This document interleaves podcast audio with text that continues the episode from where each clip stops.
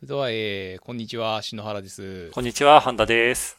えー第10回目となりました、えー Algolia ポッドキャストです、えー今日もよろしくお願いします。よろしくお願いします。いや、10回ですね。10回ですね。2桁来ましたね。2桁来ましたね。いや一応、あの、この、えっ、と、 Algolia ポッドキャスト用に、なんですかね、その社内の Google ドライブに、あの、まあ、今まで、その、こう、ポッドキャスト配信用のメモとか、バーッとめちゃくちゃに置いてあったのが、ーはい。えーフォルダーをこういちいち作ってエはいピソードごとに分けるようにしたんですけど、まあ一応その、えーフォルダーの番号っていうか、えー、03つ分で、えー作ったので、はい。えーまあ、999までは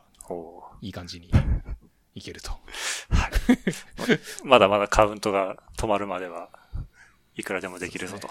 いう感じですね。そうですね。はい。はい。まあこれなんていうんですかね。あの、なんかこう、100メートル走じゃなくてマラソンみたいな、なんかこうそういうの、なんかどどっかでも聞きますけど、はい。あこういうこういう感じなのかなみたいないうふうに思いますね。まあ、いろんな話題を引き続きご紹介していけるといいですね。そうですね。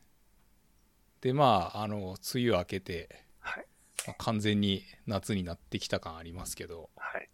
どうですか？そちらは。はい。えー、まあ、こっちもそれなりに暖かくというか、暑くというか、なってきてはいますが、えーまあ、今のところは、クーラーも扇風機もなしに日中仕事できてるんで、まあ、いいなって感じですね。はい。なるほど素晴らしいですね。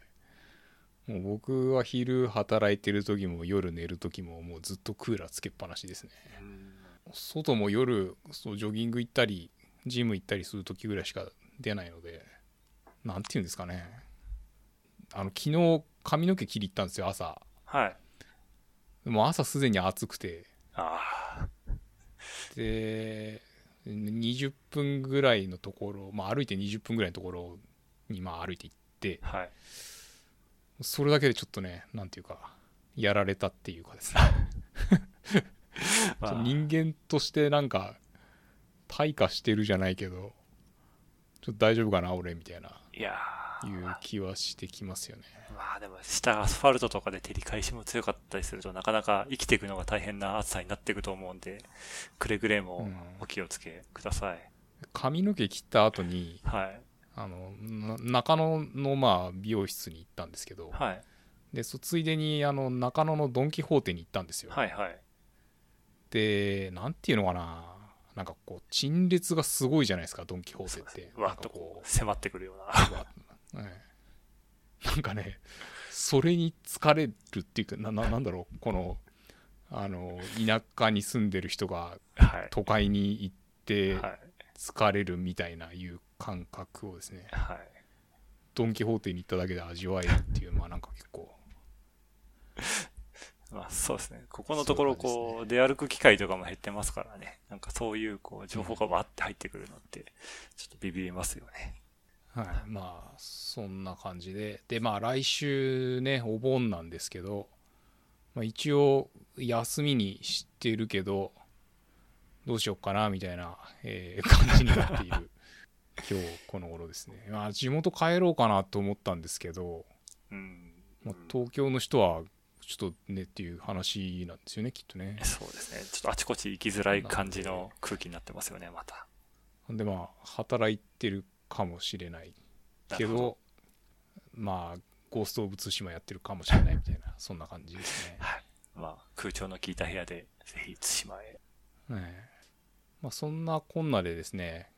あの先週ツイッター、まあ、最近ツイッターよく見てるんですけどえーアットマークアンスコモガミンさん、えーモガさんっていう方がですねえっ、と、まあ、 Algolia のこう新しい料金プランについて、えーツイートをしてくださっていておのと10ユニット無料って神だとか正直感動してますみたいなことをですね、えーツイートしてくださっていてもうこの料金プランにしてよかったなみたいな。まあ別にぼ僕がしたわけじゃないですけど、えーいうところなんですけども。嬉しいですね。でまあこのえっ、と10ユニットまあその1ユニットが、えー1000回の検索と、えー1000レコードまあ、どっちか多い方みたいな形でカウントされていくんですけど、で、まあ、それが10ユニットが無料だみたいなところもありつつ、まあ、今回のその料金プランの変更って、まあ、やっぱその、今までプロプランみたいので、えー、月500ドルとか払わないとっていうようなところだったのが、まあ、その使った分だけの重量課金で良くなったっていうところが、まあ、一つのポイントかなと思うんですけども、で、そんな中で、もともとその Algolia のパーソナライゼーションを、えー、入れようと思ったら、エンタープライズなプランの契約が必要で、まあ、ちょっとここやってみたいなと思ってもハードル高かったと思うんですけれども、まあ、今回のこの、えー、プレミアムプランであれば、えー、1ユニット、えー、1.5ドルからっていう形、1.5ドルからじゃないのか、1.5ドルが一番高くて、そうですね、そこから下がっていく、えー、まあその はい、使っていただければいただくほど下がっていくっていうような形になるので、まあ、あのちょっと使ってみたいなみたいなところでもあのお手軽にあお気軽にやっていただけるのかなと思うんですけれども。まあそんなこんなでですね、まあ、このプランになってから、まあ、割とそのパーソナライゼーションとか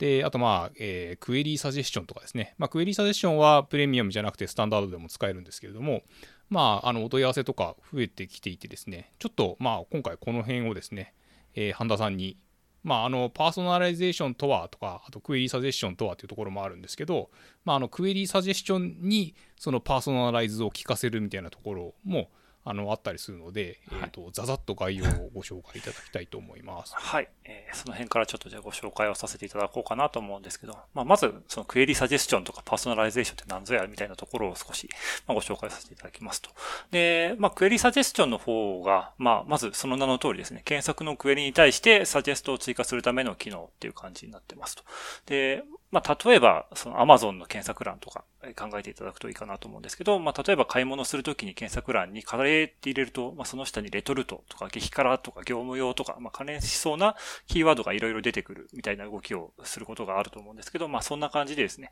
検索クエリに対して、えー、まあ、よく一緒に変検索されているキーワードを追加で表示してくれるみたいな機能というイメージですね。で、まあ、こういうふうにこの検索キーワードとして使う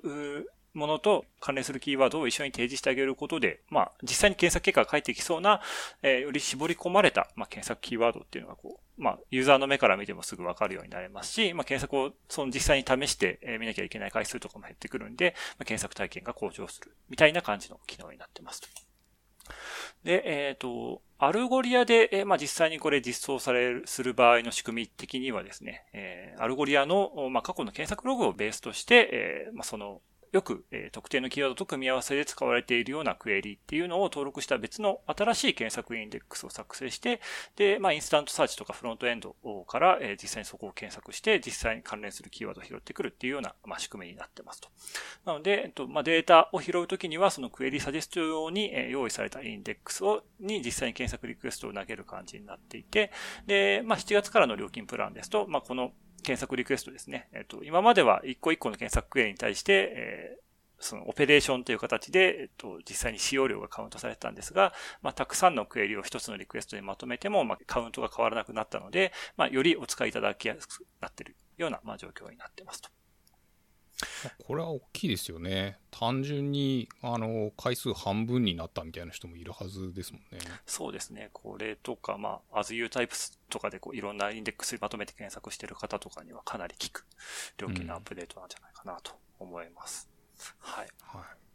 というのが、えっ、と、まあ、クエリサジェスチョンの話で、で、あともう一つ、そのパーソナライゼーションっていうのはまたちょっと別の独立した機能ではあるんですけど、まあ、何回か前でのポッドキャストでもウェビナーをご紹介させていただいているとは思うんですけど、その検索結果の順番を、まあ、簡単に言うとその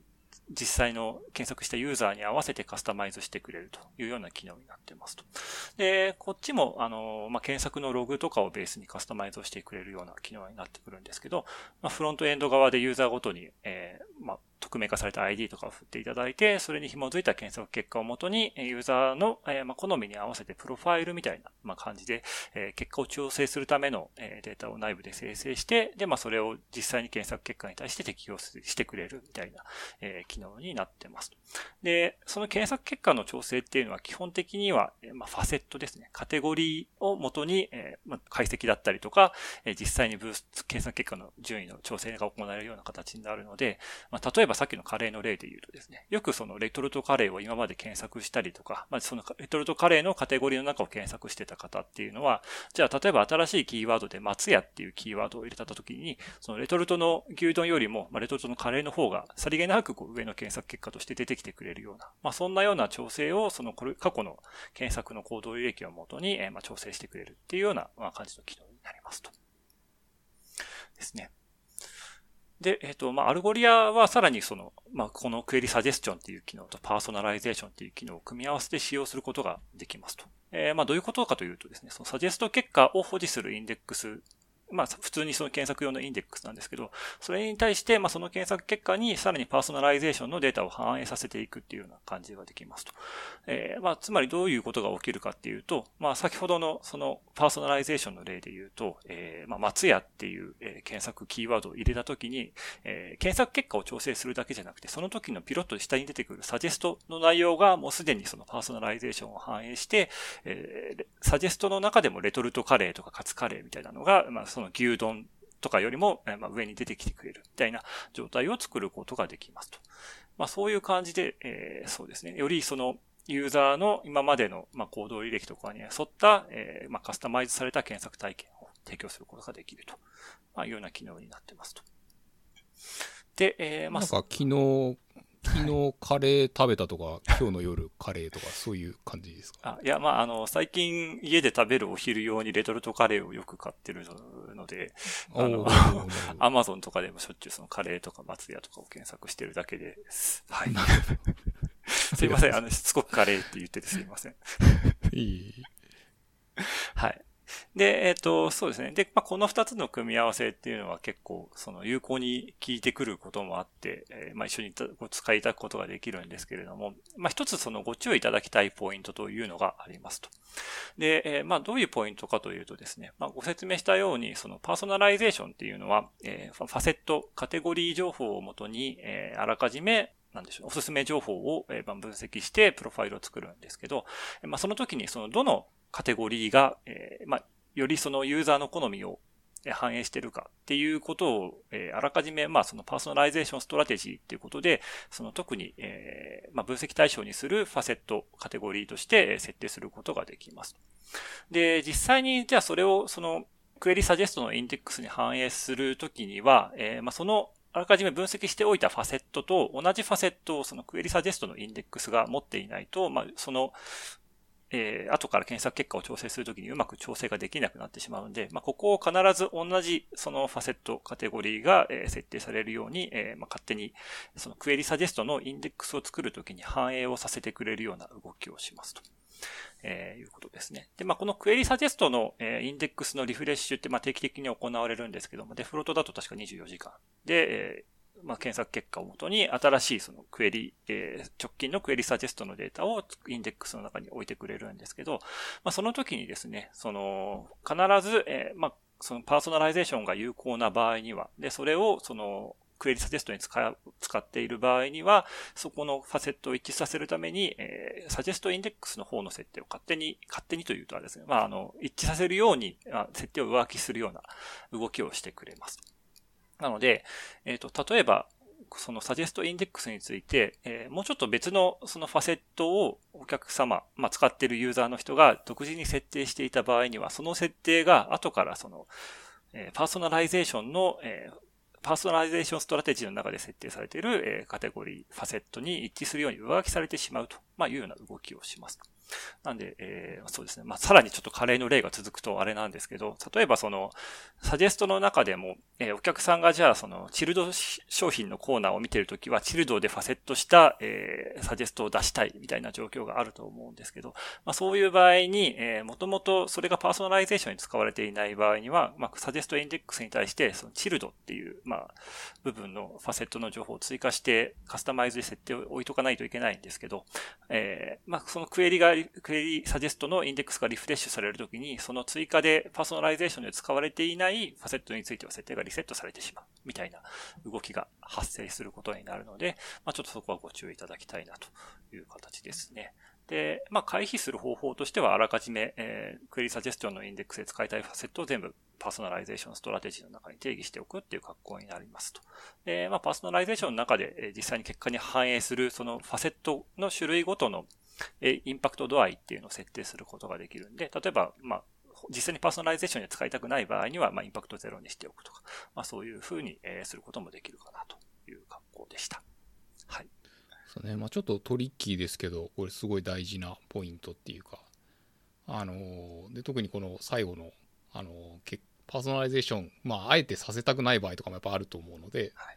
そのインパクトをゼロにするなんていうのは結構こう pro tip っていうかですねそうですねあそうそういうことできるんだなみたいな感じで僕も思いました。はい。はい。まあ、あの、両方お使いいただく場合にはちょっとご注意くださいというポイントでした。そうですね。チルドのカレーと、そうじゃないやつだとやっぱちょっと鮮度が違うんですかね。そうです。ちょっとチルドの試してみたいんですけど、まだ実は買ったことがなくて、常温品ばっかりなので。ああ、なるほど。はい。ちょっと今度試してみます。はい。まあ、あの、こういう、こう、なんですかね、えー、自粛期間中に、レトルトのカレーを食べる人とかって結構多いと思うんですけど、まあ、もしあのおすすめの、えー、チルドな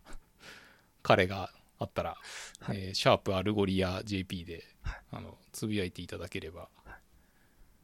買います。ハンタさんが山梨で。はい。アマゾンで届くやつだったら買います。よろしくお願いします。はい。素晴らしいですね。まあ、そんなこんなで、えーまあ、今回ちょっと、あの技術的に深いえー、トピックをご紹介したんですけども、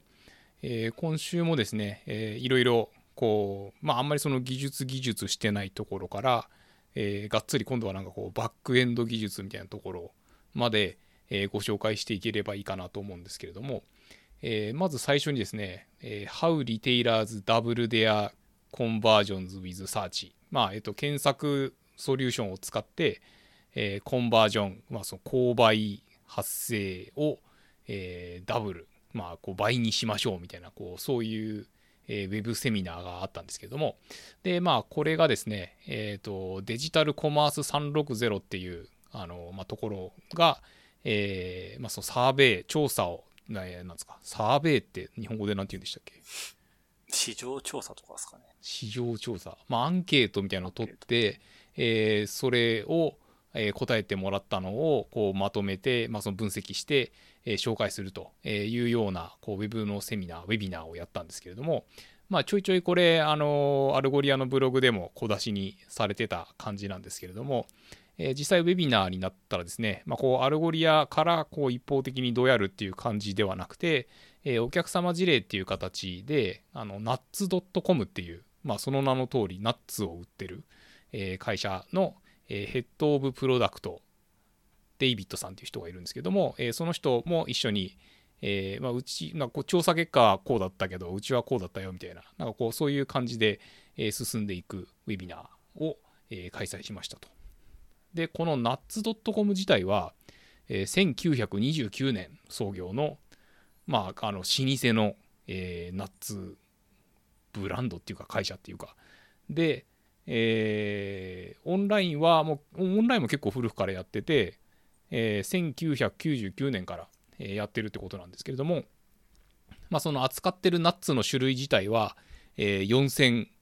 ぐらいあってでまあいろんなそのカテゴリーがあってみたいな感じでで合計300人ぐらい社員がいてまあかなり多分、えっと、アメリカでは、え、有名な、え、ナッツのあの販売会社という感じなんだと思うんですけどもでまあこちらはですねもともとその homegrown なえー、プラットフォーム、まあ、その自分たちで、え、やりくりしてた、えー、そのオンラインショッピングプラットフォーム上に、えー、2人の開発エンジニアをアサインして、え、アルゴリアを導入しましたと。で、まあ、ただその2人の開発者も、まあ、その検索ばっかりやってるってわけではなくて、まあ、あの他のこと、他のことっていうか、まあ、その全体的なそのシステム見ながら、えー、アルゴリアの導入もやりましたよっていうような、えー、ストーリーですと。で、あのー、まあ、結構こうアルゴリアをこうどういうふうに使ってるかっていうようなところを詳細に、え、紹介してくれていて、え、例えばこうトップページがこうボーンってあった時に、えー、この部分は、まあ、その検索窓があってでこの部分は、あのこうディスカバリーなんですかねこうブラウズする用のこうメニューがあってで、えっ、ー、と一番下の部分はこうパーソナライズされた、えー、コンテンツが表示されるように、まあ、ここでもここアルゴリア使ってもらってるんですけど、えー、っていうようなところをこう画面のパーツごとにここはこうなっててねみたいな感じで、えー、と紹介してくれていますと。で、えっ、ー、とまあ、今回この nuts.com さんは、えー、こう検索サービスっていうか検索ソリューションを、まあ、この Digital Commerce 360だとこう3つに分けていて、えー、 basic search、intermediate search、advanced search という形の中で、まあ、もちろんこの nuts.com は、えー、 advanced search という位置づけの、まあ、事例として出てるわけなんですけれども、で、この、えっ、ー、と、 Digital Commerce 360の調査結果だと、えー、調査結果、アンケート結果だと、えー、まあ、あなたたちのその検索ソリューションって、まあ、この3つの中のこうどこに属しますかみたいなの中で、えー、43%が、えー、ベーシックなサーチで、えー、同じく43%がインターメディエートなサーチで、で、最後その14%がアドバンストなサーチですよみたいな感じの、えー、回答がありましたと。で、その中で、えー、どうなっていきましたかっていうような話なんですけれども、で、え、ー、と、まあ、その全体的なその調査の結果として、えー、売上、まあ、レベニューですね、が、その検索に関する取り組みをしたことによってどれぐらい増加しましたかっていうような、えー、質問に対しては、そのベーシックな、えー、検索ソリューションでやりくりしている人たちは、まあ40%、以上がですね、まあ、その検索ソリューションによって、その売り上げが向上したかどうか分かりませんみたいな。まあ、その 3, 3割の人は、えっと、向上したって言ってるんですけども、まあ、ちょっと分かんないなみたいな人が結構多くて、で、インターメディエートだと、まあ、半分以上、56%が向上したって言ってるんですけれども、えー、アドバンストになるとですね、これが、えー、93%の人たちが、えー、売上が向上したよっていうふうに答えてますと。なので、まあ、あのこの検索っていうのは、えー、こういうこうインターネットショッピングの分野だと、えー、投資すれば、まあ、した分その分ちゃんと、えー、見返りがある分野なのかなっていうことが、えこの調査結果からわかるかなと。で、えーと、その流れの中でこれは先日もあのブログでも、えご紹介させていただいてたんですけれども、え検索された後のコンバージョンレートですね、えまあ、ベーシック普通のやつだと、え2.8%。で、えそれに対して、こう、アドバンストな、え検索だと、えー5.9%というような形で、えまあ、その、コンバージョンレートが、え2倍差があるというような感じになっていますと。で、まあ、あのそんな中でですね、えー、じゃあこの、えっと、nuts.com さんの場合どうだったかっていう話なんですけども、まあ彼らはそのアドバンストな、えー、検索ソリューションを導入したことによって、え、デスクトップ、まあ普通の、なんですかね、えモ、モバイルではないっていうのが正しいんですかね。なんかその最近のこの、えっ、ー、と、デスクトップって言い方はちょっと難しいと思うんですけど、まあそのラップトップで見てもデスクトップになるんだと思うんですけど、えー、まあその普通のこう、なんだろうな、まあラップトップとかそのコンピューターのブラウザで見たときに、えー、コンバージョンレートは4倍ぐらいになって、で、えっと、モバイルの場合はもっとすごくて5倍ぐらいそのコンバージョンレート、まあ、その検索した後に、えー、人々がナッツを買ってくれる割合ですねが、えー、と増えたというような、まあ、こうすごい結果が出ましたと。まあ、多分もちろんこれ、えっと、検索エンジン導入した時にきっとそのよりこう短いルートで、えー、購買までたどり着けるとかそういうところも一緒にやられたからこういう結果になってるんだと思うんですけれどもまああの何て言いますかね、えー、きちんとこう、もともと、えー、ちゃんと計測をしていて、で、えーと、検索エンジンを導入したときに、こうなりましたっていうようなところが、えー、取れるようになっているっていう、こう、素晴らしい例なのかなと思うんですけれども、で、そんな中でですね、えっ、ー、と、結構まあみんな気になるというか、で、実際に、その検索エンジンを、まあ、メンテナンスっていうか保守っていうか、えー、やりくりするために、えどれぐらいの人が関わってますかっていうこう質問を、えさせていただいた時に、えベーシックな検索ソリューションだと、え3.5人ぐらい。で intermediate なソリューションの場合は6.3人で advanced だと、え11.2人と。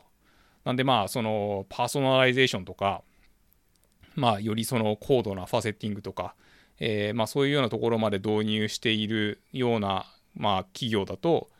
大体、まあ、11.2人ってことはまあ1つの部署っていうか、えー、いう感じで、えー、まあ、その検索周りをやりくりしてるのかなというようなところなんですけれどもでじゃあそのナッツ .com の場合どうかっていうとまあその冒頭でご紹介したようにその最初エンジニア2人で、えー、と導入しましたと。で、えー、もうあのなんですかね、えー、開発が終わった後はもう完全にそのエンジニアの人たちの手からは離れていてで、まあ、そこの、えっと、システム的な保守運用をやってる人とかっていうのは、まあ、検索周りにおいては特にいらっしゃらなくてで、えっと、ビジネス系の人があのその day-to-day work で、えー、その検索結果をこうより良くするみたいな、あとはそのゼロ件ヒットをなくすためにとか、まあそういうことをやられてるんですけれども、まあそれも、あの、特になんか誰かが dedicated な担当がいるっていうわけでもなくて、なんで、その nuts.com は advanced な検索を、まあその提供してるけど、えー、その検索っていうところに関わってる人はその、まあ、みんなが答えてるベーシックの3.5人っていうところよりも少ないよと。いう感じでですね、まあ、あのー、ちょっとなかなかこう全体的にこうバンって言うのって難しいのかもしれないんですけれども、じゃあその Algolia を入れた時の、えっと、費用がこれぐらいで、えー、まあ、もともと、えっ、と、かかってた人件費がこれぐらいで、えー、 Algolia の,、まあその開発をするためにかかるコストがこれぐらいで、でそこから先の、えっと、保守運用をかかを考えた時のみたいな形で考えていった時に、えー、最終的な ROI ってどうなのかみたいなところで、まあ、あの nuts.com 自体はま非常にこう満足していただいているというような、形でございますと。でただですね、まあ、やっぱりそのそもそも、えっと、検索周りのあの KPI っていうかあの、まあ、そういうのをそんなにこう定めてないところも多いんじゃないかなっていうような気もするんですけども、なんでまあそういったところに対しては、まずはその Google Analytics で、えー、サイト内検索をした人としてない人っていうのをこう見るっていうだけでもあの全然また変わってくるので、えー、そういうところを計測しながら、えー、やっていくのがおすすめですよというようなところでございます。で、まあ、あのこういった、えより良いサイト内検索を導入すると、えー、まあ、お客さんのショッピング体験が向上するっていうのはもちろんなんですけども、えー、まあ、コンバージョンレートが上がったっていうのは先ほども、えっと、ご紹介しましたけども、まあ、よりそのリピートしてもらいやすくなると。なんで、あのー、一回買ってくれた人が、まあ、またその定期的にそのサイトを訪れて、え今度はこういうの買ってもらえるとか、えそういうところにつながっていくようなので、えー、ぜひですね、えー、 advanced な、えー、検索ソリューションですね。まあ、あの、 Algolia でいうところの、あの、プレミアムっていう方の、えー、まあ、プランっていうか、あの、重量課金の、えー、プランをご選択していただくと、まあ、よりこういう、こう、 advanced な、えー、検索をやりやすくなるので、えー、っていうような、えー、ご紹介でございますと。で、あのー、やっぱりですね、ここでも、あの、まあ、ナッツ .com さんもおっしゃってるんですけども、えー、どうやってその日頃のエンジニアリングリソースを使わないっていうか、あの、先週ご紹介した、あの、イタリアの EG コープも、あの同じことをおっしゃってたんですけれどもやっぱりなんかこうちょっと検索エンジンの設定こうやって変えたいなって思った時に、えー、毎回そのエンジニアの人に頼まなきゃいけないとか、えっと、AB テストやろうと思った時にこうインフラ構成を変えなきゃいけないとか。でそうするとそのアプリケーションのエンジニアだけじゃなくてそのサーバーサイドのエンジニアの人にも出てきてもらって、えー、とかっていうことをやらなきゃいけないみたいなところがまああの Algolia だとえー、まあ、その、まあ、数字に責任を負ってるっていうか、えー、まあ、よりそのこうビジネスやってる人があのご自身で、えー、とコントロールしていけるようになるのでっていうようなところがあの一つポイントなのかなというところでございます。で、えっ、とまあ、この Digital Commerce 360の、えーまあ、アンケートで、えー、検索における優先度はみたいなところがあるんですけれども、あのー、まあ、結構、えーまあ、スピード、えー、フィルタリング、えー、 search analytics、パーソナライゼーション、 relevance という感じで、えまあ、ご回答いただけている人が、まあ、いるんですけれども、えまあ、いずれにしろ、そのベーシックにしろ、 intermediate にしろ、 advance にしろ、え、その relevance、まあ、そのいい感じで並んでるっていうのは、まあ、みんなそれ大事だよねっていうふうに、え、言ってますと。で、ただ、えっ、ー、と、パーソナライゼーションに関しては、えー、 advanced な人たちは、やっぱりここれがすごい大事だっていうふうに言っていて、えー、まあ、そのベーシックとか intermediate の人たちは、あんまり、その、えー、なんかこうビ、ビジネスに対して、えー、よりこう効果的ではないと思ってるとか、まあ、実際導入してないからなんだと思うんですけれども、えー、いう評価があったりとか。で、まあ、そんな感じで、えっ、ー、と、こんな結果が出てるんですけれども、で、まあ、ナッツ .com の場合は、そうどこ優先順位高くしてましたかっていうと、まあ、やっぱりそのスピードと、で、えっ、ー、と、パーソナライズがすごい効くっていうふうにやっぱり言っていて、で、その次に、まあ、その relevance だと。なんで、まあ、あの、このパーソナライズっていうのが一つ、あの、あんまり語られてないっていうか、あのみんながそんなに重要だって思ってないかもしれないけど、えー、大事なんじゃないかなみたいな、えー、いうところが語られていますと。なんで、あのちゃんと KPI を定めて、で、ビジネスチームで、まあ、その検索周りの day-to-day work をできるようにして、で、えー、と必要なところに必要な投資をすることで、え、まあ、ビジネスをより良くしていきましょうみたいな、まあ、あのそういうまとめなんですけども。で、まあ、こういった、あの、なんか紹介があった後にですね、で、Q&A の時間があって、で、えっ、ー、と、じゃあそのアドバンストな検索を入れる上で、えー、どれぐらいの、えー、時間っていうか、リソースっていうか、まあ、なんかお金っていうか、予算っていうかですね、え、見とけばいいんですか？みたいな、そういう質問があって、で、えっ、ー、と、ナッツ .com の場合は、えー、2、3週間、えー、こう新しい機能を入れるときに、まあ、それでこう回してみてみたいな感じで、えー、判断してますということですね。まあ、多分1週間だけだと、なんかその季節要因とかっていうのもあったりするのかもしれないし、まあ、ちょっと短すぎるので、まあ、その2、3週間は一応、えー、見てみて、えー、よかったら入れるみたいな、なんかそういう判断をしてますっていうことなんですけども、えー、もともとその導入するときの、えっ、と、プラットフォームの選択っていうところだと、まあ、あの、他にもいくつか試したのあるみたいなんですけども、えっ、と、2週間の開発スプリントをこう何回か回してみたいな感じで、あの、まあ、アルゴリは結構サクッと入れられそうだなっていうところで、えー、判断しましたみたいな感じで、まあ、その具体的になんかおいくら万円でどうのみたいな、そういう話ではないんですけれども、まあ、そのタイムフレーム的に、まあ、こういう機能を入れよう、例えばそのパーソナライゼーション入れようと思ったら、えー、パーソナライゼーションをオンにしてみて、で、まあ、2週間ぐらい回して、あ、これいいじゃんってなったら、え、ー、と、入れましょうとか、えー、そういう感じでやってるとえいうことですね。で、え、ー、と、2つ目の質問が、えっ、と、これから5年、10年、まあ、検索どうなってきますかね？みたいな、まあ、そういう質問で、で、えっと、 Algolia の、えっと、アシュレイ、まあ、 Chief Marketing Officer ですね、は、えー、まあ、やっぱその AI が大事なんじゃないかと。で、えっと、understand the intent、まあ、なんかそのユーザーの、えー、その趣向っていうか、をより、えー、と理解して、で、まあ、それによって、えー、 relevance を optimize していくと。まあ、なんで、まあ、そのパーソナライゼーションとか、えー、が、まあ、より、その、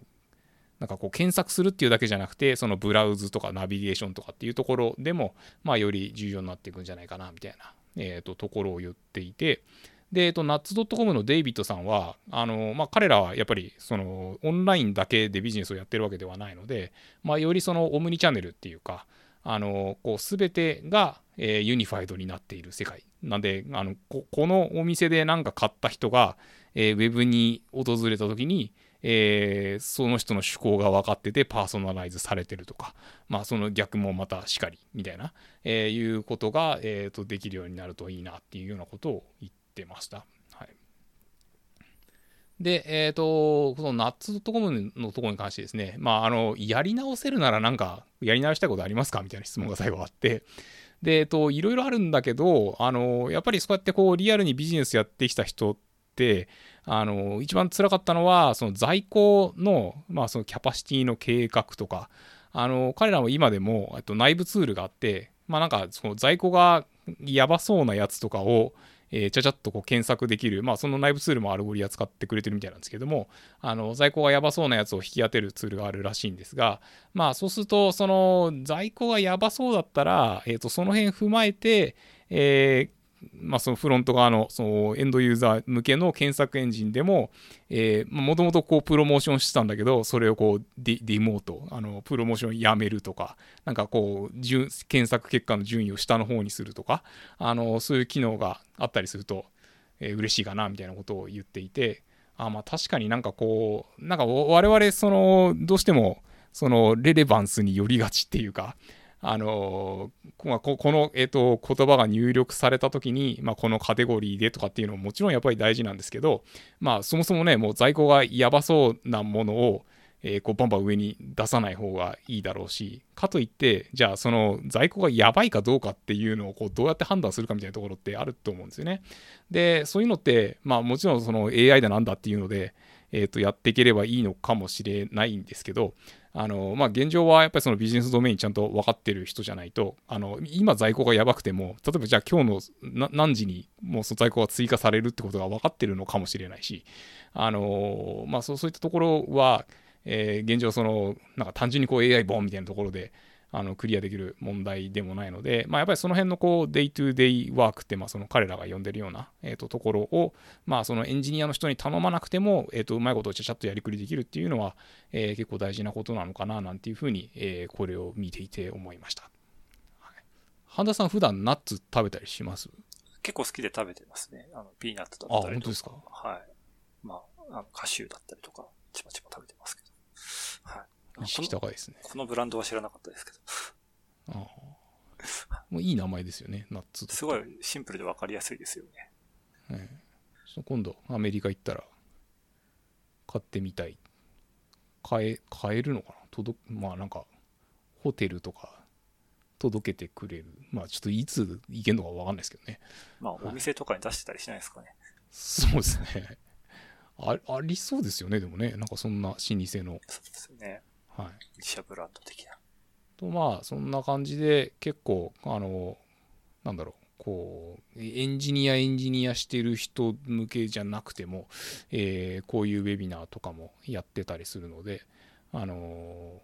まあ、特にやっぱりインターネットショッピングとか e コマースの人とかからこういうお問い合わせってあると思うんですけども、えー、参考にしていただければなと思います。で次にですねえっ、ー、とこれもちょっと今回なんだろうなんかまあ個人的に好きな話題っつったらおかしいんですけどあのこう Tech for Good その技術をいいことに使いましょうみたいな、えー、そういうこう、まあ、マーケティングの部署が、えー、オーガナイズして開催した、まあ、セミナーがあるんですけども、えーと、それの、えーと内容もちょっとご紹介したいなと思います。で、えーまあ、こんなコロナな状況でですね、えーと、技術を活用していいことをしましょうっていうような、えーと、取り組みで、で、まあ、 Algolia も、あのそういう、こう、非営利なっていうか、えーまあ、その COVID-19 で、え困ってるところに対して何とかしましょうみたいな取り組みに対しては、えー、無料の、まあ、プロプランっていうのが以前あったんですけど、まあ、もうなくなっちゃいましたけど、えー、を、えーと、提供して、えー、積極積極的にこう Algolia 使ってくださいみたいなことをやってたんですけれども、えー、まずですね、まあ、その Algolia のこうジュリーっていう、えー、マーケティング担当の女性がいるんですけれども、えー、彼女からですね、まあ、この、えーとまあ、テック業界で、え、みんながこうどういう取り組みをしているのかみたいなことを紹介していて、えー、まあその Apple とか IBM、HP、AWS とか、まあ、いろんなことやってるんですけれども、えまあ、例えば AWS だとこうヘルスケアな診断プログラムっていうか、まあ、あのいろんなこうリソースをですね、えー、まあ、その AWS 側でこうまとめて、えー、公開してるみたいな、えー、取り組みをしてたりとか、あと、まあ、あのメディア企業、まあ、その Google とか Twitter、まあ、YouTube、Pinterest とか、えー、そういうところは、まあ、やっぱりその以前より力を入れて、そのフェイクニュースと戦っていると。まあ、あの正しくない情報がこうバッとこうバイラルしてこう広まってしまうのはやっぱ良くないので、えー、そういうことを対策をより強化してますよとか。で、まあ、あと、やっぱりいろんな、えっ、ー、と、その SARS ベンダーっていうか、あの、ストライプさんとか、まあ、データドック、ツイリオとか、えー、そういうところも、えー、まあ、そのスモールビジネスに対して、まあ、今ちょっと、ね、厳しい状況なところに、えー、こう無料で、えー、クレジットをこう配布したりとか、えー、そういうことをやってますみたいな紹介がありつつ、えーと、こうブラブラカーっていうですね、まあ、あのなんですかね、こう車シェア的な、えーと、サービスがあるんですけれども、えー、まあ、そこでですね、えーと、ブラブラヘルプというプログラムが、えっと、立ち上がったりしてますよなんていう紹介をしていて、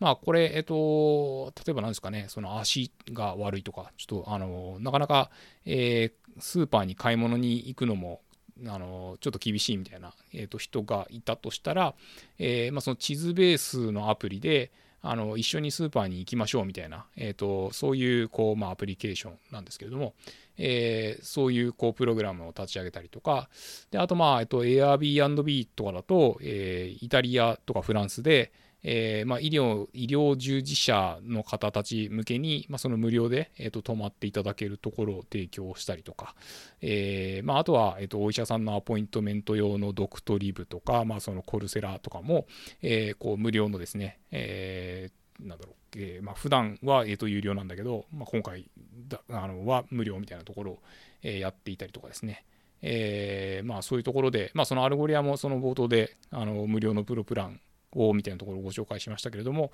まあ、いろんな会社が、えっと、そういうことをやっていて、えー、まあ、ちょっとそういうところをこう紹介していきましょうよみたいな、えー、セミナーをやらせていただきましたと。で、まあ、 Algolia においては、まあ、やっぱりこういう、えっと、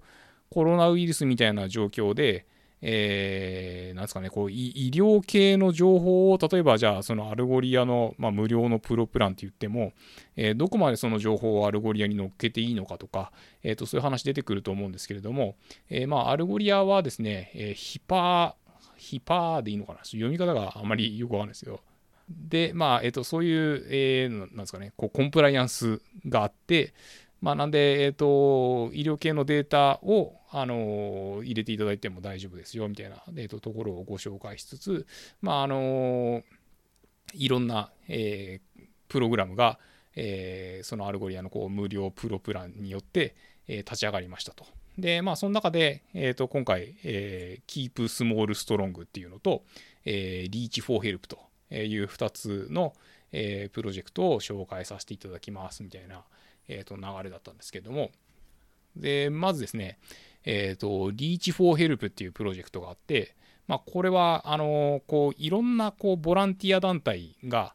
まあ、世の中あるわけなんですけれども、まあ、そこが、えー、と効率的に、まあ、その総合ネットワークを作って、まあ、要はその、えー、と困ってる人に対して、えーまあ、いろんなその団体またいでっていうか、えーまあ、一つのこうプラットフォームとして、えー、困ってる人を、えーと、助けられるようにっていうような感じで、えー、こうまあ、マッチングですね。例えばそのスマホアプリ上で、えー、今、えまあ、ペットの散歩に行きたいんだけどあのちょっと足怪我しちゃってて行けないみたいな人がいたとしたら、えまあ、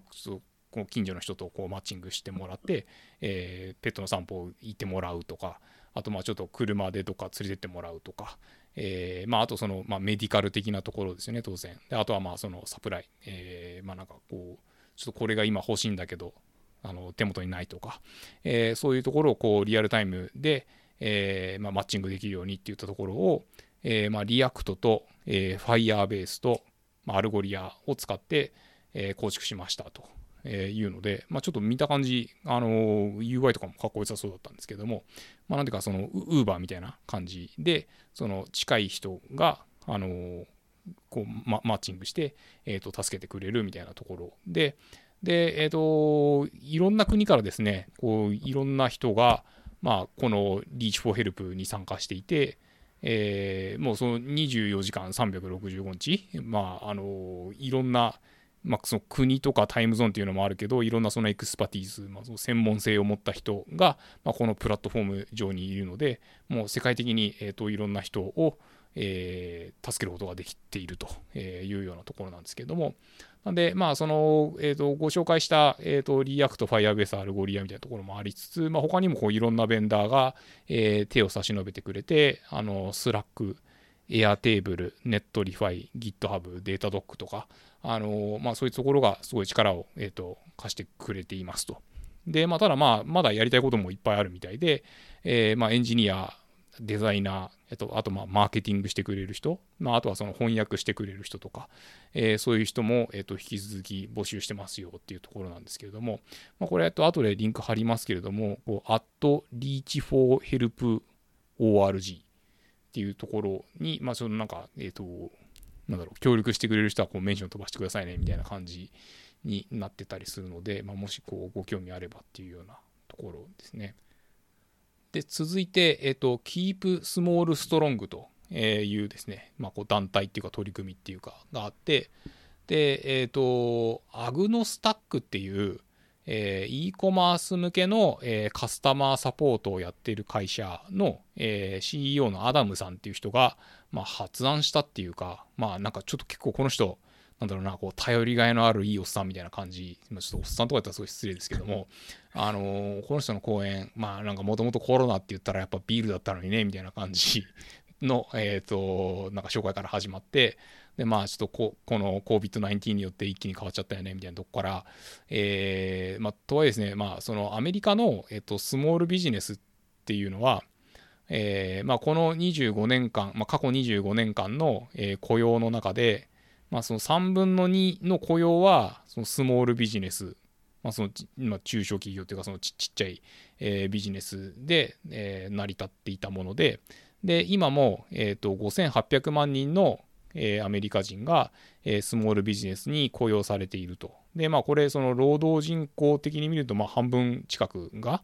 えー、そのスモールビジネスで成り立ってるんですけれども、まあ、やっぱりこの、えーと、COVID-19 の状況で、そのスモールビジネスっていうのは非常にこうしんどい状況にありますと。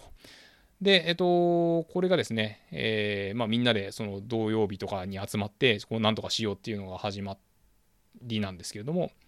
で、まあ、そこでですね、え、この Keep Small Strong は、えー、ロジ周り、あと awareness、で、e コマースに関する、え、お手伝いをしてくれると。で、まあ、あの、いろんな会社で働いている人とか、まあ、あの、 Algolia、Shopify、UPS、 Zendesk みたいなところが、えー、協力してくれて、えー、この取り組みを、えー、やることができましたと。で、え、ー、と、まあ、その small business 用の、え、ー、と、マーケットプレイスとして、えー、まあ、そこのこう real-time search に Algolia を使ってますよっていうところなんですけれども、まあ、結構、あの、いろんな事例があってですね。で、あの、まあ、個人的にっていうか、まあ、その Algolia の、えー、 revenueー組織、まあ、なんかその営業部門っていうか、の、えっ、と、オールハンズミーティングが、えっ、と、今年の2月にマイアミであったんですけど、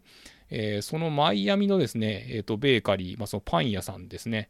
の、えー、まあなんかそのビーガン向けの、えー、クロワッサンとか作ってる、え、ベーカリーがあるんですけど、まあ、そこがあの COVID-19 の影響で、えー、と閉店してしまいますみたいな、え、ことになったらですね、まあ、すぐあのアダムさんから、えー、とインスタグラム経由で連絡が来て、で、この Keep Small Strong を、まあ、で、えー、こうあなたたちをこう支援しますみたいな連絡が来ましたと。で、えっと、ウェブサイトをもう本当すぐ数日で作って、まあ、そのアメリカ国内、まあ、どこにでも、えー、通販で売れるようになりましたと。で、えっと、まあ、そのビーガン用のクロワッサンとか、えー、美味しそうなクッキーとかブラウニーとかですね、ちょっとこの画像を見てるだけでお腹減ってきちゃったんですけど、で、えっと、まあ、1回だけ注文するのもできるし、まあ、そのマンスリーのサブスクリプションっていうこともできますと。で、まあ、これ結構人気あるらしくって、あのまあ、そこで働いてる人たちの、えーと、雇用も守れたし、えー、よかったねっていうような、えー、話なんですけど、まあ、こういうですね、あのー、なんだろうこう困った人をこう自分の技術を使って助けようみたいなのって素晴らしいなと思って、あの、まあ、自分は何かできないのかななんていうふうに、え、思ってしまうようなエピソードでしたね。会社としてもでも結構こういう、やっぱり social contribution というか、盛んにやってますよね。うん、まあその COVID-19 のプロプランの時も結構すぐその、社内で Slack 上でディスカッションが始まって、あっという間にマーケの人を巻き込んで、クーポン作ってみたいな動きが取られていたのを見て、なんか、こう、スピスピード感と、あとまあそのみんなが、まあその social contribution に向けていろいろアイデアを出して動いていく感じっていうのはすごいダイナミックで、なんか自分も、もうちょっとそういうところに、なんでしょうね、貢献できるように自分のマインドも変えていきたいな、みたいなことを思った記憶があります。そうですね。で、えっ、ー、と、最後に、まあ、ちょっと軽くですね、えっ、ー、と、そう、 Algolia のこうインフラ周りっていうか、えっ、ー、と、ど、どういう感じで今の Algolia になってきたかみたいなところを、えご紹介させていただきたいなと思うんですけども、まあ、あの、 Algolia の、えっ、と、 co-founder CTO のですね、ドジュリアン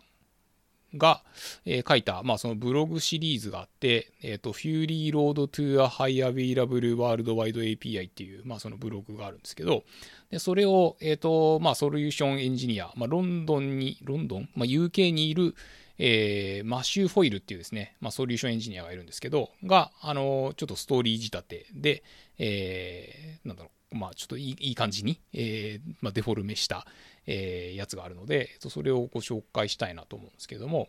まあ、あの、こうスライド的にはですね、もともとそのシンプルだった車に、こう、どんどんどんどんなんかやけにでかいこうエンジン足してとか、なんか、でっかいホイール追加してとか、なんかこう、そうそういう感じで、えー、どんどんどんどんこう、車がハリボテででっかくなっていくみたいな、なんかそういうやつなんですけど、まあ、あの、こう、マッドマックスの、えっと、映画にこう、インスパイアされてるみたいな感じなんですけど、ちょっと僕その映画見てなくてですね、ちょど、どこまでなんか、それ見てると、あの、こう、共感度が変わってくるのかわかんないですけど、ま、もともと、あの、モバイル向けの、えー、まあ、その、モバイルの中で、こう、ローカルの検索、まだそのインターネットに出ないで、そのスマホアプリ向けの、えー、検索エンジンを作っていたというのが、まあ、 Algolia だったんですけど、まあ、あの、こう、俗に言うピボットっていうか、まあ、なんかその API を、まあ、その server side でやるっていうような形に、えっ、ー、と、変えましたと。で、まあ、一番最初どうだったかっていうと、まあ、とにかくやっぱりその速さが重要っていうのはもうその頃からで、なんで、あのー、もう bare metal サーバーで、まあ、その低いレイヤーの system call しまくるみたいないう形で、で、えっと、エンジン X プラス、まあ、その C++ の、まあ、その自前のフルスクラッチな検索エンジンという形になりましたと。で、一番最初は、えっと、1台のサーバーで、まあ、そのお客さんごとにこう1台、1台こうサーバー立ち上げてやってたんですけど、まあそうすると、やっぱりその1台サーバートラブルと困っちゃうわけですよね。っていうのがあって、えっ、と、3台構成にしましたと。で、もう全部がこうマスターなサーバーで、えー、全部が検索も担当するし、もうその全部が、えー、とインデックシングも担当するし、えー、全部のサーバーがその全部のデータを持ってるっていうような、えー、いう構成にしましたと。で、えっ、ー、と、それのこうバランシングをもう1個レイヤーするだけで、まあ、やっぱりちょっとあのスピードも遅くなるしみたいな、まあ、やっぱこの会社いついつでもそのスピード重要みたいなところで動いてたりするので、なんで、まあ、そのクライアント側で、えー、こうバランシングするというようなロジックを持つことで、えー、その手前にロードバランサーみたいなことを置かないと。で、ただそうした場合に、えー、やっぱりそのインデクシングのバッチオペレーションが結構えぐいやつがドーンとくると、え、ー、と、検索側もしんどくなってきたりしてみたいな話があって、で、なんで、まあ、その、えー、検索の、まあ、リードを、えー、インデクシングするよりもより優先するようにとか、え、いう形で、まあ、ようやくその3台で、まあ、そのファインチューンされたサーバーと、えー、まあ、そのスマートな API クライアントっていう形、まあ、今の形と近くなってきて、えー、いい感じになったんですけど、で、そしたらですね、まあ、やっぱりなんかその、ただサーバーも3台にすればいいとかって話でもなくて、えー、そのサーバーがラックごと落ちちゃったとか、えー、そのデータセンターごと、え、ー、と、しんどくなったとか、えいうことって起こりうるので、えー、まあやっぱりそのデータセンターも分けてとか、例えば日本だと東京と大阪がデータセンターなんですけど、で、えっと、ネットワーク業者も違うやつ使うようにしてみたいな、えー、いう形で、こう、もうよりこうどんどんこう分散をさせていくようにしましたと。で、とはいえですね、まあその Algolia の、まあえっと、ユーザーはどんどんどんどん増えていくわけで、えー、オーストラリアのお客様が、えっ、と、まあアメリカの東海岸のデータセンターにアクセスするみたいなとかっていうのはちょっとやっぱりねっていう話になって、えー、ワールドワイドなレプリケーション構成を組めるようにみたいな話とか、えー、API クライアント側で、まあ、その DNS で一番近いところに振り分けるとか、えー、いうようなところを、え、やってきましたと。まあでもまあそう言ってもこうどんどんどんどんお客さんは増えていくわけで、で、こうブラックフライデーみたいなことになると、まあそのトラフィックがすごくなっていくので、えまあ、その3台が全部マスターっていう構成にプラスして、え、と水平にこうレプリカを追加していくみたいな、えいう構成を、え、取れるようにしてきましたと。でただそこからもですね、まあいろいろあって、えっ、ー、と、あの DNS が落ちるなんていうあのこともあったみたいで、なんで、えっ、ー、と、DNS もこうフォールバックできるように、まあその異なる、まあその2つ目の、えっ、ー、と、プロバイダーを、えー、契約しましたみたいなことをやったりしつつ、え、特にですね、そのアジアからなんか遅いんだよねっていうフィードバックがあったりしましたと。で、えっ、と、その .ai とか .io っていう、まあそういうドメインですね。は、なんかあんまりその DNS のルートサーバーが多くないみたいで、なんで、まあその IO ドメインとかで、こう、ものすごい勢いで、こう、名前解決されようとすると、ちょっとそこが逼迫しちゃうみたいな、えー、いうトラブルがあったりしたんだそうですと。で、えっと、これについてはですね、あの、他にそのジュリアンが、あの、サースターっていうカンファレンスで、えー、まあその起業家向けガイドみたいなところで講演してる動画とかもあるんですけど、まあもともと、えっと、 Algolia 自体は、えー、なんだろう、その、まあ IP ニーキャストなプロバイダーを、えっと、探してたみたいなんですけど、で、まあそこで、えっと、契約しようとしてた、まあ大手なところだと、えー、その3年のコミット契約で、まあ、おいくら万円ですみたいな形になったらしいと。で、まあ、やっぱりそのスタートアップ自体は、そんなにその、なんかね、アップフロントで、で、その3年コミット契約でみたいなのって厳しいっていう話で、で、えっ、ー、と、まあ、その直前で、そのサンフランシスコにあった出来たてほやほやの、まあ、なんかその DNS ビジネスをやってるスタートアップと、え、ー、と、契約することにしたんだそうなんですけれども、